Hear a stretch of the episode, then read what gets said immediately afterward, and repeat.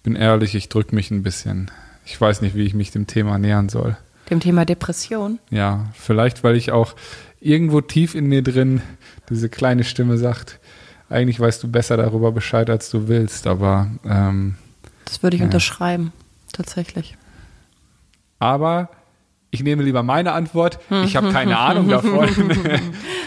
Und du wolltest den Einstieg machen.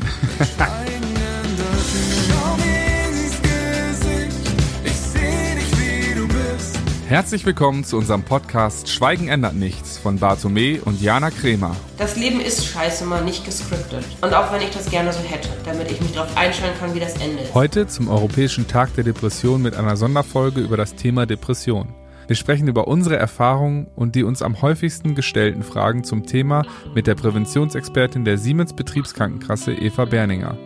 Denn ca. 350 Millionen Menschen leiden weltweit an Depressionen und laut der WHO werden Depressionen und affektive Störungen 2020 auf Platz 2 der Volkskrankheiten aufrücken. Zeit, das Schweigen zu brechen. Ja, und zwar ist so äh, schwierig und so schmerzhaft das Thema Depression auch ist. Ich habe neulich bei meinem Psychodoc auf der Couch gelegen und habe zu ihm gesagt, manchmal glaube ich, ich bin nicht nur essgestört, sondern auch depressiv. Mhm. Und da ist er ganz ruhig geworden und ähm, er macht das immer geschickt, er lässt mich dann erstmal ganz viel reden, so wie du jetzt. Und dann ähm, habe ich halt so ein bisschen erzählt, wie es sich für mich oft anfühlt, weil ich finde es so ganz klar gibt es natürlich diese Klassifikation, welche Fragen man mit Ja beantworten muss, damit man sagt, hey, ähm, da ist eine Depression, wobei es ja auch verschiedene Depressionen gibt, aber da gibt es natürlich Fragen, in, mit, wo man das ganz klar eingrenzen kann. Aber ich, ich kann es halt nur von meinem Gefühl her jetzt mal beschreiben als Nicht-Experte, sondern als vielleicht Betroffene. Und für mich sind das manchmal solche Phasen, in denen ich total manisch bin, also so total überdreht. Das sagst du ja auch häufig, dass du das bei mir, dass wenn ich richtig gut drauf bin und dann quasi so quietschend äh, Einhörner suche, dass dir das schon Sorgen macht, weil du weißt, dass wenn diese manische Phase vorbei ist, dass die depressive Phase nicht lange auf sich warten lässt. Weil du das Einhorn nicht gefunden hast. Weil ich das Einhorn nicht gefunden habe. Aber das ist halt wirklich so dieses Grausame bei einer Depression, die halt manisch-depressive Phasen hat, dass es wirklich so in Wellenform ist ähm, und dass man, wie du tatsächlich auch häufig bei mir sagst, dass du nicht genau weißt, wenn ich heute die Tür aufschließe, welche Jana steht dahinter. Denn eine Essstörung ist eine Essstörung und die kann auch einfach nur für sich alleine dastehen, dass man ein gestörtes Verhältnis zum Essen hat. Aber häufig gehen ja diese ganzen psychischen Probleme so Hand in Hand. Das ist wie mit Schicksalsschlägen, die sind feige, die kommen nicht alleine. Mhm. Und deswegen treten diese psychischen Sachen halt meist gepaart auf. Du wirst selten jemanden irgendwie erleben, der sagt, hey, ich bin erst gestört, aber ansonsten springe ich den ganzen Tag äh, glücklich über die Wiese und bin happy. Mhm. Ne, also viele Essgestörte haben halt auch ja, eine Depression. Sei es jetzt, dass es einfach mal zwischendurch depressive Phasen sind, dass es wirklich äh, manisch-depressive Phasen sind, die sich dann abwechseln.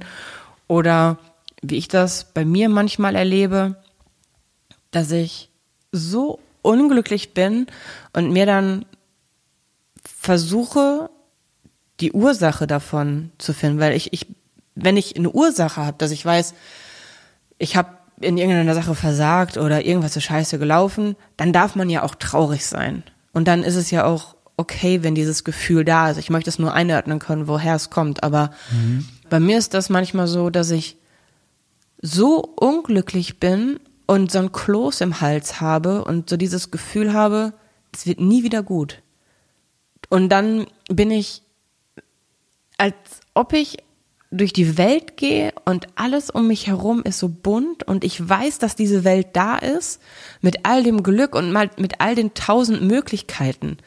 Und ich habe so das Gefühl, wenn ich da durchgehe und irgendwie was anfasse, wird's grau. Als ob ich dem, was mich umgibt, so das Glück entziehe, weil in mir so ein tiefes Loch ist, was irgendwie alles Glück verschluckt und nicht wieder nicht wieder vorkommen Das glaube ich lässt. nicht, tatsächlich, weil ähm, ich bei dir in diesen Phasen sehr häufig hast du vielleicht dieses Gefühl davon, dass du äh, allen das Glück raubst und ich glaube auch, dass das bei den Menschen passiert, denen du halt vertraust und die du an diesen Gefühlen teilhaben lässt.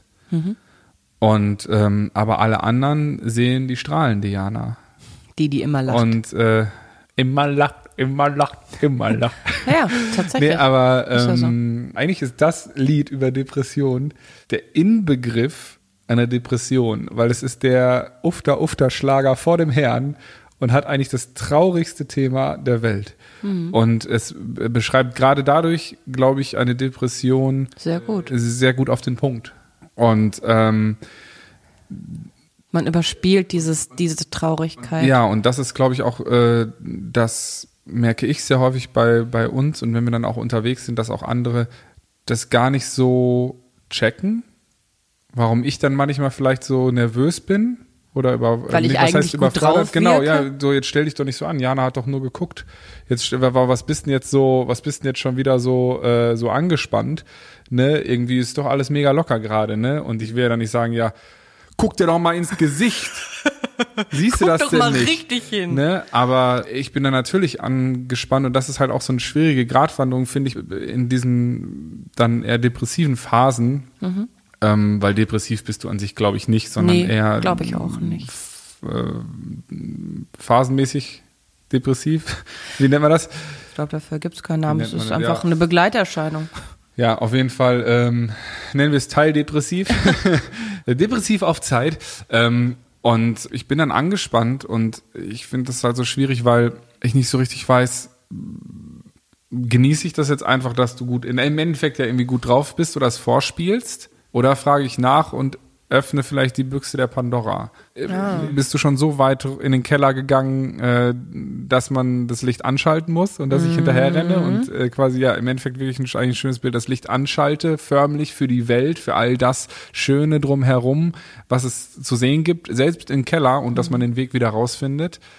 Oder äh, bist du quasi, stehst du vor der Kellertür und lehnst dich mit dem Rücken an sie äh, und das äh, bist zwar scheiße drauf, aber eigentlich äh, weißt du auch, dass du hier nur kurz Rast machst, äh, weil du es nicht erträgst, rund um die Uhr glücklich zu sein. Und das ist bei dir ja auch so ein Ding, dass meistens diese Phasen kommen, wenn es dir zu gut geht, weil du es dir selber nicht gönnst.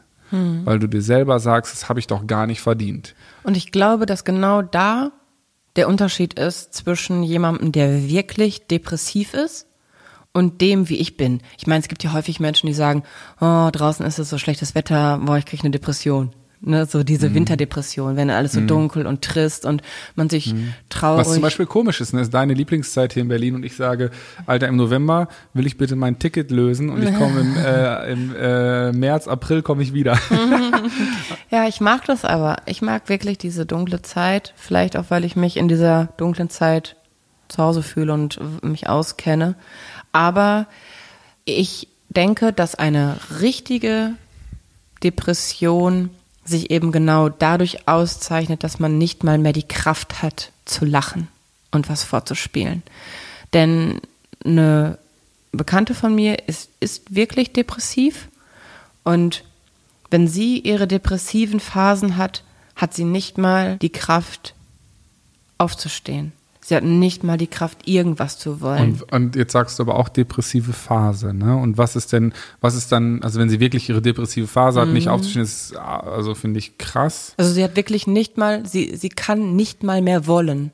Sie kann nicht mal mehr diese Maske aufsetzen, um dem Leben zu begegnen, sondern sie sagt, ich Was habe ja saugefährlich nicht ist, weil man Kraft. dann natürlich sich noch mehr isoliert, Ja. nicht mal mehr rauskommt, Ja. nicht mal mehr äh, irgendwie vielleicht auch teilweise gezwungen ist, das Gute zu sehen oder mal über das Glück zu stolpern, Ja, wie es so genau. schön heißt. All das hat sie dann Ähm. nicht mehr. Sie bleibt im Bett, sie verweigert wirklich das Essen, sie, es, es geht dann wirklich nur noch darum, da zu liegen und sich, wie andere sagen würden, so in seinem Selbstmitleid zu suhlen.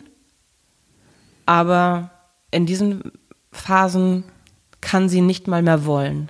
Und was ist dann eine normale Phase bei so einer Depression? Weißt du das? Hast, hast, hast du da mit ihr mal drüber gesprochen? Also was ist dann. Es geht ihr selten normal. Sie sagt, sie hat nur diese beiden Extreme. Himmelhoch jauchzend oder zu Tode betrübt. Und es das macht eine Depression ja eigentlich dann irgendwie ein Stück weit aus. Ich glaube schon.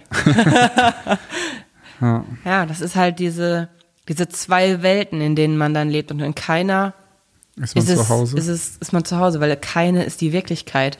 Denn das ist auch das, was ich bei mir selber merke, wo wir vorhin noch drüber gesprochen haben, wo ich gesagt habe, irgendwie bin ich langweilig geworden. Es fühlt sich langweilig an, weil ich auch jahrelang in diesen Extremen gelebt habe. Ob das jetzt eine Depression war, kann ich gar nicht so fest ausmachen. Aber ich habe mich nur lebendig gefühlt, wenn es entweder ganz, ganz, ganz, ganz geil oder ganz, ganz, ganz, ganz schrecklich war. Und ähm, ich habe tatsächlich, wenn die Dinge normal waren, habe ich sie in meinem Kopf entweder so krass übertrieben, dass sie ganz, ganz schlimm wurden oder dass sie ganz, ganz geil waren. Aber so dieses, dass ich mal, wenn etwas normal war, war es für mich überhaupt nicht erzählenswert oder fühlenswert. Es war einfach so normal. Und das hat mich Belanglos? Genau, belanglos. Ich brauchte extreme Gefühle, damit es Damit du über- überhaupt noch was spürst. Genau. Und, und du hast so oft zu mir gesagt, boah, Jana, ist normal nicht auch mal okay?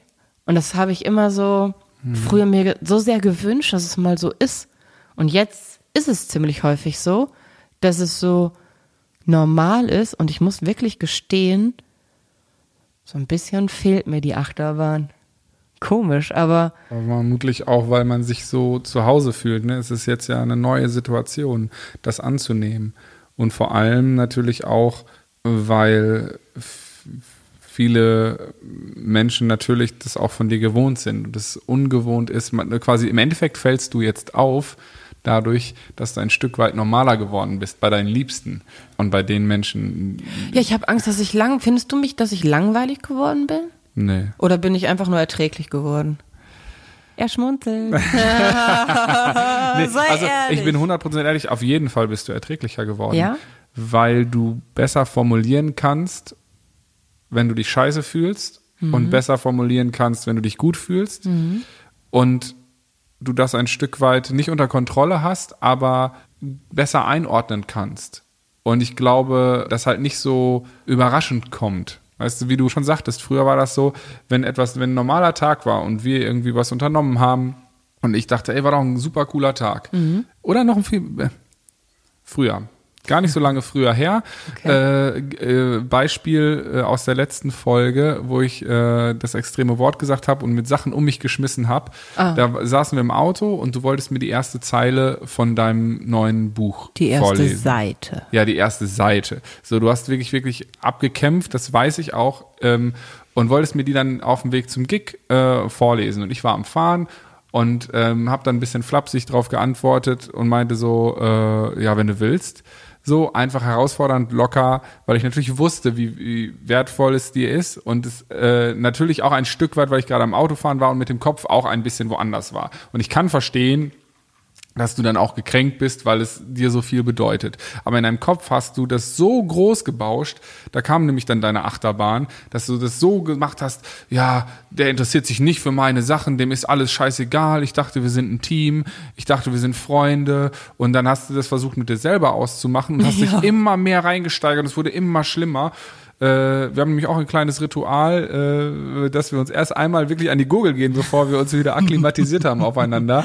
Ähm, aber ich glaube, das ist tatsächlich, äh, jetzt wo ich so sage, einmal so dieser ähm, dieses Temperaturmessen, wo man gerade dran ist. Weil natürlich bin ich auch nicht einfach. Ich bin ein Künstler, ich habe auch meine eigenen Spleens und ähm, wie ich am Anfang schon erzählt habe, ich äh, habe natürlich auch mal Phasen, wo ich einfach mega enttäuscht bin und wo ich einfach auch sage, so, boah, ich kann einfach nicht mehr, ich verstehe es auch einfach nicht mehr und die Welt ist zu schnell und zu extrem für mich geworden.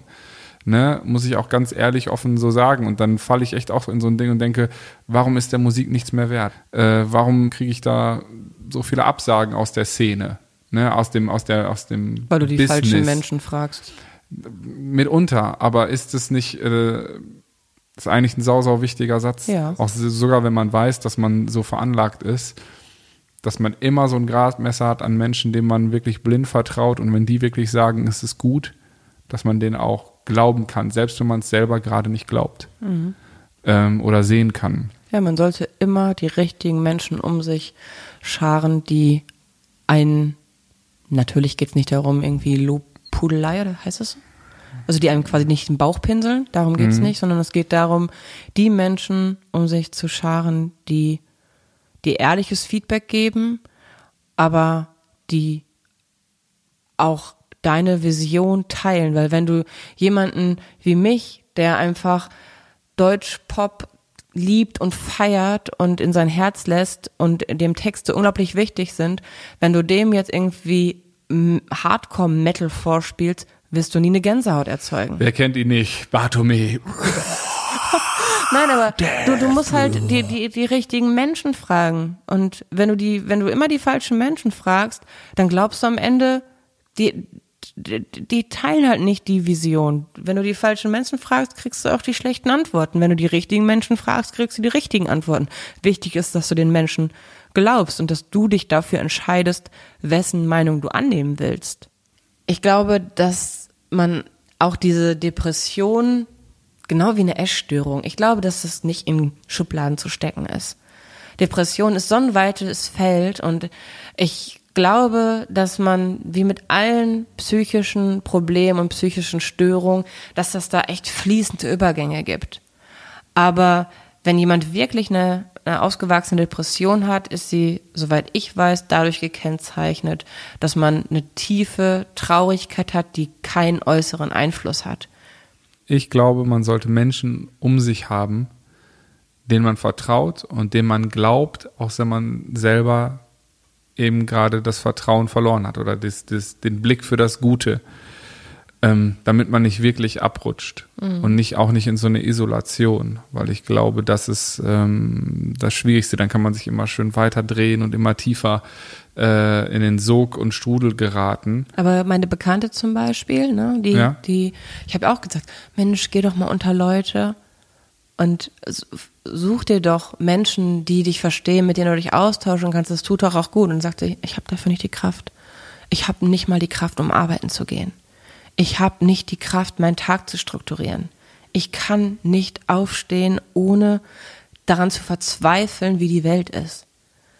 Sie, sie sagt, ich kann nicht am gesellschaftlichen Leben teilnehmen, weil ich weiß, dass ich kein Teil dieser Gesellschaft bin. Ich bin, bin unproduktiv. Oder sein möchte. Bin, das hat ist sie ja, gesagt. Ja, weil das ist, ich meine, klar, dass, dass sie, dass das jetzt ein, ein Ist-Zustand ist, ja. weil man an dem Punkt gekommen ist, ist ja klar. Aber ich glaube nicht, dass sie äh, als Außenseiterin geboren worden ist. Nein, aber sie ist durch diese Krankheit in die Außenseiterrolle gekommen. Und sie sagt, es kostet sie Überwindung, auf jede Geburtstagsparty zu gehen, weil die anderen erzählen aus ihrem Leben, erzählen von dem, was sie im Urlaub gemacht haben, von ja, Familie, von Arbeit. Jeder hat irgendwie ein Thema. Mhm. Und sie sagt, aber ja, ich sehe es mein Thema ist das Unglück verstehe ich es nicht unbedingt so, der ist, ist eher so der Party-Crasher, ja. das Thema. Aber ich glaube und ich weiß ja auch gerade durch die Schullesung, die wir machen, dass es häufig auch gut ist, mit Menschen zu sprechen, zu denen man dann keinen direkten persönlichen Kontakt ja, hat. Ne? Weil dann ist das, ist die Hemmschwelle nicht so hoch, auch mhm. die Geheimnisse oder die, die Sorgen und Ängste auszusprechen, weil man natürlich nicht verurteilt wird. Stimmt. Beziehungsweise man kann dann die Szenerie wechseln und ob die Person einen dann verurteilt, ist ja egal, weil sie ist wieder weg. Mhm. Zum Beispiel wir, wenn die Schüler erzählen uns wirklich emotionale Geschichten mit ihren größten Geheimnissen mhm. auch, und das hat mir mal eine Schülerin gesagt, weil wir eben sie nicht bewerten müssen wie die Lehrer, ja, weil wir den nächsten Tag weg sind, weil man mit uns Kontakt haben kann, wenn man möchte, wie zum Beispiel über diesen Podcast, über E-Mails oder sonst mhm. was, über Social Media Kanäle. Aber nicht muss aber nicht muss und man es selbst in der Hand hat. Wir ja. würden ja niemals jetzt die Person dann anschreiben oder so und sagen so, hey, weil die müssen uns ja noch nicht mal ihren Namen nennen. Und selbst wenn sie einen nennen, heißt es ja nicht, dass sie wirklich so heißen. Stimmt. Man hat selbst noch so quasi ähm, es unter Kontrolle, wie nah man diesen Menschen lassen möchte. Mhm. Und äh, ich glaube, dass das äh, sehr hilfreich ist. Und ich finde, wir haben jetzt viel gequatscht irgendwie und so eine richtige, wie du eben schon sagtest, eine richtige Definition für Depression Haben wir nicht. Haben wir nicht. Deswegen haben wir eine junge Dame zugeschaltet. ähm, und zwar die Eva von der Siemens Betriebskrankenkasse, die dort die Präventionsexpertin ist. Und ähm, haben ihr mal die Fragen gestellt, die sie, die wir quasi beim Quatschen jetzt hatten. Eva, also wir kennen uns ja schon. Wir haben ja schon äh, zusammengesessen und gegessen und gequatscht und äh, dieses äh, Ganze auf den Weg gebracht. Aber ich fände total schön, wenn du einfach mal kurz erzählst, wer du bist, wo du arbeitest und ähm, ja, wa warum ihr uns unterstützt. Das also fände ich toll, wenn wir das einfach mal von dir hören. Ja, gerne, genau. Also, ja, mein Name ist Eva Berninger, ich bin 26 Jahre alt und äh, ich bin Präventionsexpertin bei der Siemens Betriebskrankenkasse und beschäftige mich äh, daher mit allen möglichen präventiven Möglichkeiten und Maßnahmen, damit die Menschen erst gar nicht krank werden und ähm, ja erst nicht erkranken, was man da eben vorbeugend machen kann. Mhm. Und ähm, darüber sind wir dann auch ähm, ja zusammengekommen und ähm, ja finde es ganz ähm, super, wenn wir da eben auch Teil eures Podcasts sind und einfach mit so mal ein bisschen fachlichen Know-how euren Podcast auch anreichern können. Absolut, sag's ruhig, aufwerten. Wir quatschen aufwerten. ja ziemlich viel. Und es ist, das habe ich natürlich gemeint. aber es ist tatsächlich so, dass es ähm, für mich als Betroffene ist es unglaublich wertvoll, wenn ich einfach mal Fakten höre zu verschiedenen Dingen. Denn ich habe früher alles immer wie eine Verrückte im Netz gegoogelt und ähm, wenn man Dinge googelt, hat man am Ende alles und stirbt eigentlich schon fast. Und ich finde, Google ist bei sowas immer der, der falscheste Ansprechpartner, sondern man sollte die Experten fragen. Deswegen bin ich als Betroffene einfach total happy, einfach mal wirklich Fakten zu bekommen und das nicht in Frage stellen zu müssen. Denn du stehst dafür mit deinem guten Namen, stehst dafür mit der Siemens Betriebskrankenkasse und das äh, freut mich. Also das ist für mich echt ähm, sehr wertvoll, dass wir euch da als Partner haben und dass wir einfach jemanden dabei haben, der weiß, wovon er redet. und auskennt. Ihre Gesundheitssuchmaschine. Vergessen Sie Google. Fragen Sie Eva. ja, genau, genau. Genau, so wird es ablaufen. Genau, und deswegen haben wir auch schon äh, hier ein paar Fragen zusammengestellt zu dem äh, Thema heute. Und äh, die erste wäre eigentlich, was sind die ersten Anzeichen einer Depression? Also woran kann man eigentlich erkennen, ähm, jetzt aus meiner Perspektive, woran erkenne ich, ob ich gerade mit meiner besten Freundin spreche oder mit ihrer Sucht? Oder ob sie überhaupt eine hat. Äh, Jana hat immer gesagt, dass, ähm, und das kann ich leider bestätigen, dass Depressionen auch immer ein, eine Begleiterscheinung sind ähm, mit äh, bei vielen Süchten. Naja, es ist ja, also eine Depression hat ja nicht immer was mit einer Sucht wie jetzt mit einer Essstörung zu tun, sondern Depression taucht ja auch ganz alleine auf. Ne? Also äh, Depression ist ja, wenn man jetzt, wie heißt das Wort? Epidemiologie? Genau, äh, äh, weißt du sogar schon die Fachwörter. so wie, wie ihr es ja schon gesagt habt, ähm, kann Depression ganz viel verschiedene, auch oft eben unterschiedliche Anzeichen haben. Und äh, wichtig ist es einfach, wenn man über längeren Zeitraum äh, merkt, dass man ständig lustlos ist und sich müde fühlt oder sich nicht über nichts mehr freuen kann, antriebslos ist, ähm, dann sind es schon so erste Hauptsymptome für eine, für eine Depression, aber ganz oft gehen da eben auch ähm, noch zusätzliche Nebensymptome einher, die dann oft neben den typischen so seelischen Belastungen auch körperliche Beschwerden sein können, wie dann Schlafstörungen, Appetitlosigkeit oder Kopfschmerzen, Bauchschmerzen Schmerzen und ähm, genau. Also, also komplett Unwohlsein des Körpers und der Körper schreit quasi. Ja, ja, genau. Und das aber halt nicht ähm, bei nur einem aktuellen Gemütszustand, sondern dann wirklich auch über mehrere Wochen hinweg, wenn man sich da eben so fühlt, in so einer mhm. depressiven, irgendwie gedrückten ähm, Stimmung und da wirklich ständig müde ist. Gibt's da denn, gibt's da einen Zeitraum, ähm, den man so abstenkt, weil mehrere Wochen können drei Wochen sein, können zwei Wochen sein, können aber auch drei Monate sein, weil zum Beispiel bei mir, ich bin ja quasi kreativ sehr viel unterwegs und das ist oft auch eine Achterbahnfahrt. Also wenn ich ehrlich bin, gibt's bei mir Phasen, wo ich all die Symptome, die du gerade aufgezählt hast, bei mir erkenne. Und ich würde jetzt nicht grundsätzlich sagen, dass ich ein depressiver Typ bin. Aber ähm, wenn du mir das jetzt so sagst, muss ich sagen, dass ich zumindest anscheinend depressive Phasen habe.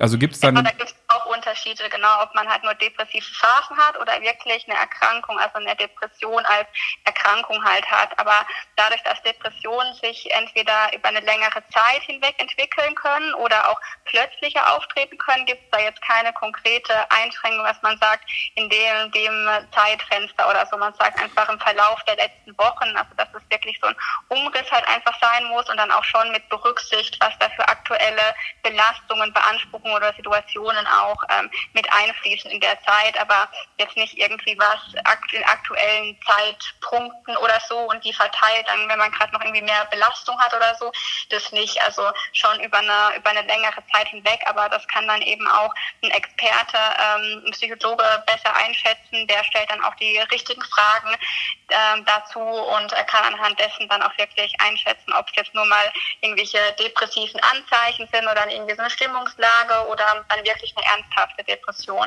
Also würdest du auch sagen, dass quasi jetzt mal wilde These von mir, ja, mhm. ähm, dass äh, Depression eigentlich ein Bestandteil unseres Lebens ist, im Sinne von, ähm, dass man wirklich sagt, so ja, ich meine, jeder von uns kennt doch diese Phasen, wo er sich antriebs... Ja, zum, ich, ja, im ja, Volksmund ja, ja. heißt es sowas ja. Gibt es ja auch, dass man antriebslos ist, dass man irgendwie keinen Bock hat, irgendwie was Neues anzufangen, dass man irgendwie denkt, man, man, äh, man ist nichts wert und man will irgendwie keine Menschen sehen. Ich meine, bei mir war das dann auch schon tatsächlich gepaart, wo du es jetzt sagst, nicht mit Schlaflosigkeit, das konnte ich immer schon gut, aber, aber tatsächlich mit Appetitlosigkeit und also was. Ähm, habe das dann aber immer auch auf meinen Stress sozusagen bezogen, weil es waren immer Phasen, wo ich dann quasi nach einer sehr intensiven Phase in so ein Loch gefallen bin, quasi, wo dann auf einmal nichts war oder beziehungsweise ich einfach so überfordert war, dass das so quasi meine ähm, Schutzreaktion ist. Woran merke ich denn quasi, dass ich wirklich ernsthaft krank bin? Genau, also ähm, solche Sachen, die du ja gesagt hast, die vielleicht jeder irgendwie mal hat, ähm, das lässt sich ja auch gut äh, lösen, wenn man einfach mit äh, Freunden oder Verwandten spricht oder da einfach sich ähm, Beratungsunterstützung holt. Ähm, ich denke mal, solche Phasen hat jeder mal, gerade irgendwie so im Winter. Also ich, ich mag zum Beispiel gar nicht den Februar. Es ist auch einfach so ein typisch irgendwie so eine depressive Phase, die man da mal hat mit dem, dem Wetter oder so. Ähm, aber wenn man wirklich merkt, dass man jetzt über eine längere Zeit ähm, solche psychischen Symptome hat, solche, so eine Niedergeschlagenheit oder vielleicht auch Ängste oder so, dann sollte man sich auf jeden Fall mal prof professionelle Hilfe ähm, holen und ähm, da bei einer psychotherapeutischen Sprechstunde ähm, auch mal einen Experten äh, mit einbeziehen, der dann anhand von verschiedenen Fragen eben abklärt, ähm, ob wirklich eine psychische Erkrankung vorliegt und ob eine so eine Richtlinienpsychotherapie nötig ist oder ob man mit anderen Behandlungs- oder Beratungsmaßnahmen da auch weiterhelfen kann. Also da gibt es eben seit 2017 ähm, das Gesetz, dass man also in so einem ersten Gespräch in einer psychotherapeutischen Praxis auch ähm, keine ärztliche Überweisung oder einen Antrag bei der Krankenkasse benötigt, Ach. sondern einfach eben einen ähm, Termin ausmacht bei, einer, ähm, bei einem Psychotherapeuten. Das ist ja spannend. Also man, ohne dass man es irgendwie bei seiner Krankenkasse oder bei seinem Hausarzt sagt, hey, ich möchte ein Gespräch äh, beim Psychotherapeuten führen, kann ich einfach in einer psychotherapeutischen Praxis anrufen, mir einen Termin machen und einfach mal hingehen und sagen, hey, ich weiß nicht, was los ist, ich würde gerne mal sprechen.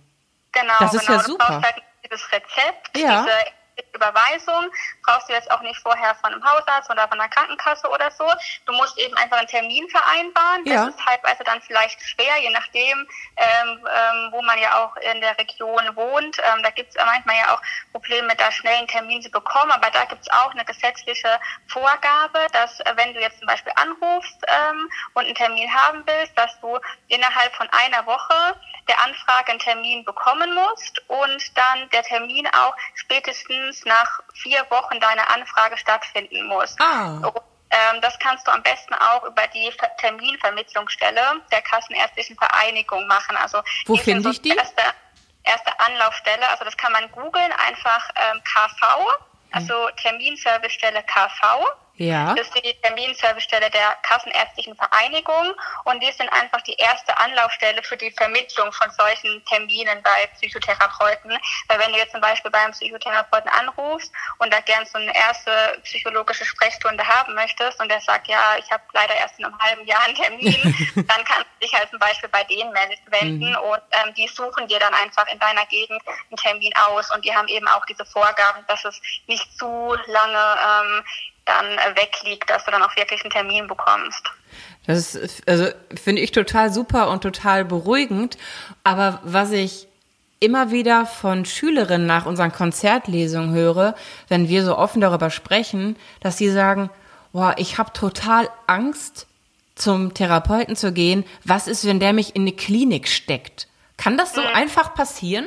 Nee, der, also der kann dich nicht einfach so in eine Klinik stecken. Der ähm, tut natürlich erst, der hat auch verschiedene Vorgaben und Richtlinien, an die er sich natürlich halten muss und beurteilt dann eben auch in verschiedenen Sprechstunden, ähm, be, ähm, beurteilt dann deine Symptome und ähm, ja, guckt dann auch natürlich, was dann die richtige Therapieform ist. Und da gibt es natürlich auch ganz viel verschiedene Möglichkeiten. Und ähm, das wird dann aber auch schon immer im Einklang mit dem Patienten entschieden, was genau. man auf Therapie angesteuert wird und nicht einfach so, okay, ab morgen bist du jetzt. Ja, das ist so die Angst, die, die da immer so ja, mitschwingt. Nee, so, ich gehe zum Psychologen Fall. und dann auf einmal sperrt der mich weg. Aber ja, ja das ja, ist toll, nee, dass du es so sagst. Genau, das, das beruhigt. In, im, Gespräch natürlich auch mit dem Patienten und der Patient kann da jederzeit auch ein Veto anlegen oder hm. das abbrechen oder wenn er sich nicht gut fühlt, rausgehen oder so. Ja. Das ist ein Problem, ja. Super. Das ist echt, also das ist sehr beruhigend, dass das mal von einem Experten zu hören, weil wenn ich das sage,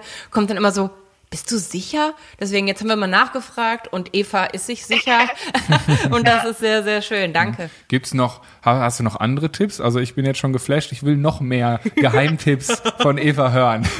ja, also wenn man einfach nochmal einen niedrigere, ähm, niedrigeren Einstieg haben möchte, also mit noch weniger Hürden oder irgendwelchen Terminvereinbarungen, vielleicht noch schneller und unkomplizierter ähm, geht, ähm, gibt es eben auch so Online-Programme, wie zum Beispiel Selfie das wir auch als SBK unseren ähm, Kunden kostenfrei zur Verfügung stellen. Das ist eben ein Online-Programm, zum Beispiel auch zum Thema Depression mit einer psychologischen Beratung, auch durch einen geschulten Psychologen, die dann entweder per Telefon oder per Chat ähm, stattfinden können.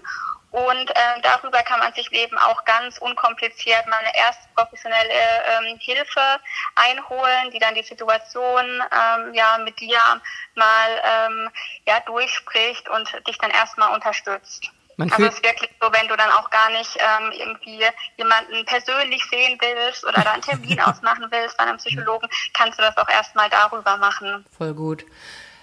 Was mich noch interessieren würde, ne, man denkt ja immer, ach, ich bin so alleine mit dem Ganzen und äh, wenn ich das anspreche, dann denken die anderen, ich bin irgendwie komisch. Stimmt, also ich habe die Zahlen gehört, hier, das ist diese Studie, ich glaube, dieses Buch Alonso oder wie die Studie hieß und die hat irgendwie von 4,1 Millionen Deutschen, also 5,2 Prozent der Bevölkerung, ist, äh, hast du da irgendwie neuere Zahlen oder sind das noch die Zahlen, wo man, wo man sagt, dass die der Stand der Dinge sind? Weil das finde ich verdammt viel. Genau, also da kann ich mhm. euch ehrlich gesagt jetzt gar keine Zahlen nennen. Mhm. ähm, kann ich aber auf jeden Fall auch nochmal raussuchen, was da jetzt die aktuellste Studienlage ist. Ähm, genau, da muss man ja natürlich auch unterscheiden zwischen einer Depression oder depressiven ähm, ähm Stimmungslagen. Aber ähm, genau kann ich auch gerne nochmal schauen, was da denn aktuell so die Zahl ist. Aber die ist auf jeden Fall ähm, hoch. Also wenn das irgendjemand sich so fühlt oder die Erkrankung hat, dann ist er auf keinen Fall alleine. Also ähm, haben mehr Menschen, als man denkt, ähm, so, so eine Depression oder psychische Erkrankungen. Und leider wird es ja doch immer wieder totgeschwiegen, ne? weil wir irgendwie doch immer funktionieren und strahlen wollen. Und dann fühlt sich jeder alleine dabei äh, gibt es doch ganz viele. Ne? Und äh, man könnte ja eigentlich durch geteiltes Leid ist halbes Leid, sage ich immer. Und wenn man darüber spricht, wie wir es hier gerade tun, ähm, wird ja auch ganz, ganz viel Angst und Hemmschwelle genommen, weil ich finde halt immer, ich habe es auch schon mal gesagt, ich glaube im letzten oder vorletzten, in der vorletzten Podcast-Folge, irgendwie wir gehen wegen jedem Kram zum Arzt, ob uns der Finger weh tut, ne, ob wir Nackenverspannungen haben, ne, lassen wir uns Massage verschreiben. Aber wenn wir uns irgendwie nicht gut fühlen, äh, einfach generell Stimmungslagen mäßig, dann sagen wir, ach ja, äh, stell dich mal nicht so an, du Muss mit deinen ja. Gefühlen, ne? Das wird schon, ne? Solange der, solange das Bein nicht gebrochen ist, kannst du noch weiterarbeiten. Und deswegen finde ich das so toll. Also wir können ja, es wäre toll, wenn du die Zahl nochmal irgendwie checkst, ob es da was Neueres gibt, dann schreiben wir es einfach mit in die Show Notes. Aber Ja. ich finde es einfach ähm, super cool, dass wir da jetzt einfach diese Expertenmeinung von dir bekommen und dass wir werden dich jetzt öfter konsultieren. ja. Ah, sehr gerne, sehr gerne, freue ich mich. ja, wir uns auch. Und Also wenn ihr Fragen an Eva habt, dann schreibt sie uns an fragen at schweigen-ändern-nichts.de. Dann bekommen wir vielleicht noch mehr solche Geheim Geheimtipps, dass man einfach mal beim seinem Psychodoc anrufen oder bei einem Psychodoc anrufen kann, um zu sagen, ey, ich würde gerne mal sprechen und ihr müsst vorher mit niemandem sonst drüber reden. Also ich finde, das ist, ja, hätte ich das mal eher gewusst. genau, vergesst Google, fragt Eva. Genau. Dann wünschen wir dir jetzt erstmal einen schönen Urlaub. Ne? Du bist ja jetzt zwei Wochen im Urlaub, passend Richtig, zu unserer du's. äh, Podcast, äh, unserem Podcast-Intervall. Haben wir dich jetzt zwei Wochen in Urlaub äh, gehen lassen, damit wir dich danach auch wieder anrufen können. genau, perfekt, habe ich genauso darauf abgestimmt. Ja. Das wusste ja, dann ich doch. Vielen Dank euch fürs Gespräch und Ja. euch auch noch einen schönen Tag. Danke, bis ganz bald. Ciao, Schönen ciao. Urlaub, Ja, mach's ciao. gut. Tschüss. Tschüss. Also ganz ehrlich, äh, wieso rufen wir Eva nicht viel öfter an? Also ich meine, ich Sollten habe wir auf jeden Fall tun, ne? ja, also ich habe jetzt Erkenntnisse, die ich vorher definitiv nicht hatte und mich beruhigt das. Und Eva ist tausendmal sympathischer als zu googeln. Das auf jeden Fall. In diesem Sinne, schreibt uns doch äh, an fragen@schweigen-ändert-nichts.de, wenn ihr die Infos von Eva genauso spannend und hilfreich fandet wie wir. Und äh, dann würde ich sagen, holen wir sie in zwei Wochen auch aus ihrem wohlverdienten Urlaub zurück. Ne? Das sollte wohl reichen, finde ich.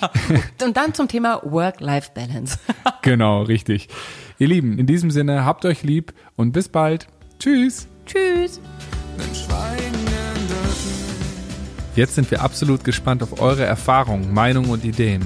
Deshalb schreibt uns gerne oder klickt am besten direkt hier auf Abonnieren und besucht uns auf Facebook, Instagram oder www.schweigen-ändert-nichts.de.